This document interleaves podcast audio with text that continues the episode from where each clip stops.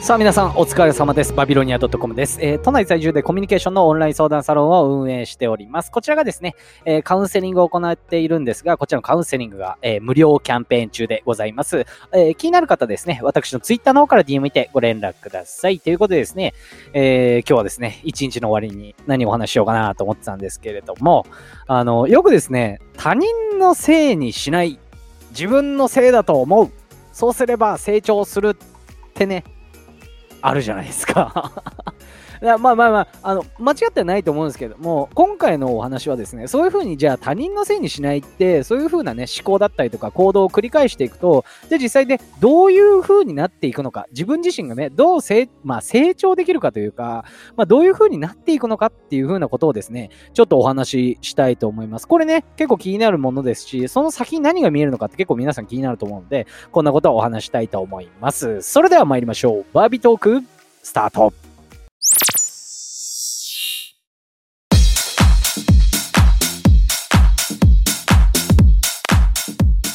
さあさあさあ、皆さんね、よく他人のせいにしてませんかと、私もね、えーしてますけれども、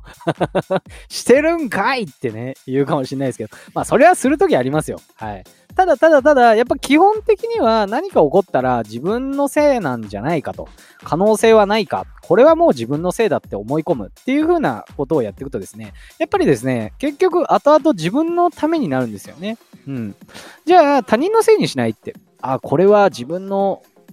自分がね、なんかしてしまったからだって思うと、どうなるのかっていう話なんですよね。はい。まあ、例えばなんですけれども、どうですかね、皆さんが上司で、えー部下の方が遅刻をしたと。これね、もちろんね、あのほとんどの方、これ聞いてるほとんどの方が、いや、そりゃ部下が勝手に遅刻したから、ねえ、それは自分のせいっていうか部下のせいでしょってね。部下が遅刻したんだから部下のせいでしょって思う方もいらっしゃるかもしれないんですけれども、この遅刻に関してなんですが、私ね、いろんな人だったりとか、自分もね、もちろん遅刻したことあるんですけれども、いろんな人を見てきて、遅刻する人って、なんかね、その最近、元気なかったりとか、あの、なんかこいつ大丈夫かなって思う人が結構遅刻する傾向が高いなって今まで見てきて、あの、思うんですよね。まあ、どういうことかっていうと、例えばなんですけど、あの、仕事場がすごい楽しくて、やりたい仕事やってて、もう毎日すごい楽しい仕事やりたいっていう人が、遅刻しますかっていう話なんですよね。絶対遅刻しないと思うんですよ。普通に考えて。はい。ね。ね、もちろんそのね、仕事に使命感も出てると思いますし、だったらもうこの時間に寝て、しっかりこの時間に起きなきゃってね、絶対なってると思うんですよね。はい。まあ、要するに、こう、なんていうんですかね、こう、裏を返せばじゃないですけれども、そう考えると、あの、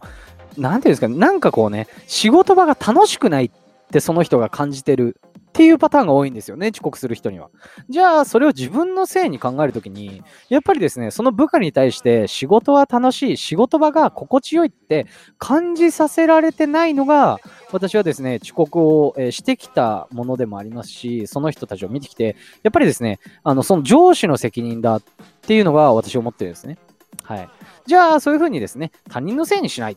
自分のせいなんだって考えるってやっていくとどうなるかっていうと、まあ、結論言っちゃうと、周りがやっぱりね、優しくなるんですよ。ねえ、これ不思議かもしんないですけどね。なんでかって言われたらちょっとわかんないですけど、まあ、普通に考えてそうですよね。あの、なんか起こったら、まずは自分のせいで、これは、いや、ちょっと私もこうやってしまったし、あれだと思うから、ねえ、〇〇は悪くないよ、みたいなね。これはちょっと僕の責任だわ、みたいな感じで言ったら、相手もね、それは人間なんで、いやー、そんなこと言わせてしまった、みたいな。いやいやいや、これは私がこういう風にしてしまった原因ですし、それは全然、あの、上司、上司さんは悪くないですよって多分なると思うんですよね。うん。っていうことなんで、やっぱ周りがそういう風にしてると優しくなるし、あの、自分のせいにしてると、自分の行動、じゃあこういう風にすべきだ。じゃあ次はこういう風に相手に思ってもらうように行動しようってやっていくことによって、なんでかわかんないですけど、自分のやるべきことっていうのが見えてくるんですよね。うん。今ちょっと説明したんですけれども、やっぱりですね、周りが優しくなるって絶対自分にも得があると思いますし、何かこうね、えーやっていく上で対人関係だったりとか、まあコミュニケーションでですね、じあの相手にこう言わせてしまったのは自分のせいなんじゃないかって思うことによって、自分のやるべきこと、具体的な行動も見えてくるわけです。まあ、今回はですね、そういった、まあ、他人のせいにせずに自分のせいだと、まずは置き換えて考えよう。そうすると自分にもメリットがあるし、周りも優しくなるよっていうことがですね、ちょっとお話したいという内容の、えー、今回の投稿でした。はい。えー、私がですね、運営しているオンライン相談のカウンセリングサロンですね、こちら、えー、現在無料キャンペーン中でございます。まあ、続々とですね、あの、日々いろんな方が、え、ご連絡いただいてます。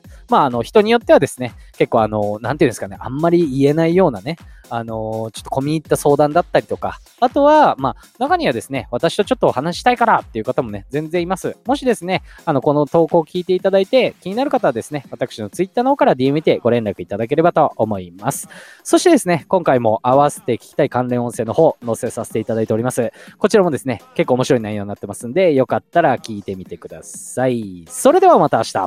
バイバイ。